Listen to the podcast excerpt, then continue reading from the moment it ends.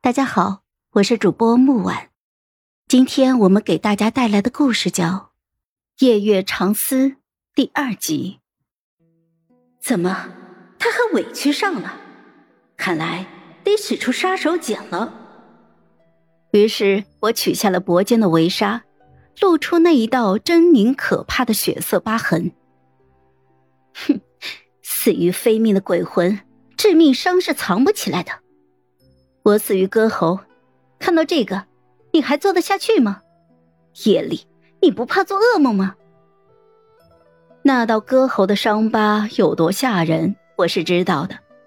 就连当初杀我的凶手武安侯萧衍，看到我的死状的时候，在处理我的尸骨之时，都忍不住手抖了。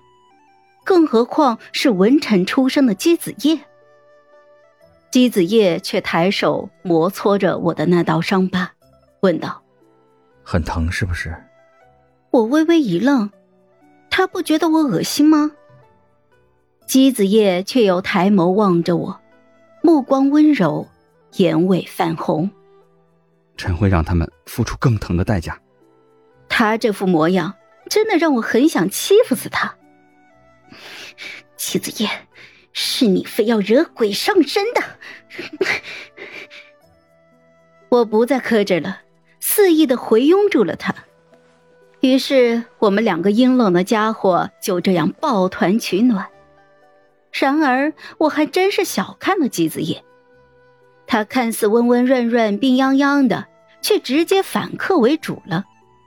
公主，臣要犯上了。夜色渐深。我已经把身上的阴气都封住了，应该伤不着他。但是姬子夜到底体弱金贵，事后他睡得并不是很安稳。半睡半醒之间，我隐隐的听到他在咳嗽，他死死的抵着唇，背对着我，将咳声努力的压到最低，但还是被我发现了。我一时之间有点不安。这好不容易有一个能带着我离开坟头、扩大活动范围的人，可别被我不小心给弄死了。于是我皱眉就问道：“嗯，姬子夜，你没事吧？”他身子僵了一下，回过头来，眸光温和的望向了我。吵到你了？说着，他竟然要起身出去。哎，回来！怎么？现在知道怕了，想躲着我了。姬子夜眉目如画，淡淡的笑了一下。臣不敢。我信他才怪呢，他连鬼都敢睡，还有什么不敢的？看在他给我烧了七年纸钱的份上，我觉得自己应该象征性的关心一下他。姬子夜，我哄你睡觉吧。他猛地抬了一下眼皮。一副受宠若惊又不可置信的表情。你你说什么？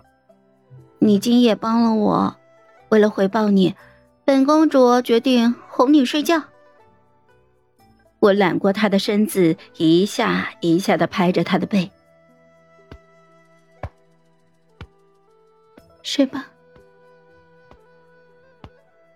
外人都说权相大人行事狠绝，阴晴不定。可此刻他躺在我的身边，我却觉得他孤独的有些可怜，竟然只能与鬼为伴。这一夜，姬子夜最后睡没睡好，我不知道。反而我给他拍着拍着，倒是先把自己给哄睡着了。毕竟我做鬼的这七年以来，一直都是睡的棺材板，难得摸到床，这睡成死猪了，那也是情有可原的吧。次日一早，姬子夜要去上朝，他穿戴好了红色的朝服，就把我从床榻上捞了起来，吻了吻我的眼睛。公主想回家看看吗？我被他吻的眼睫一颤。家，皇宫是我生前的家，但我的家人都已经不在了，那里只剩下了我的仇人了。想到这儿。我揉了揉昨夜被姬子夜祸害过的小酸腰，嗯，那去看看吧。作为一只鬼，我活动受限，要是不想回坟头数蚂蚁的话，现在也就只能跟着他了。姬子夜便牵着我上了马车，在路上，我想了想，还是没有忍住提醒了他：“，姬子夜。”酒里的药，如果你真的不知情的话，那就是有人要害你了。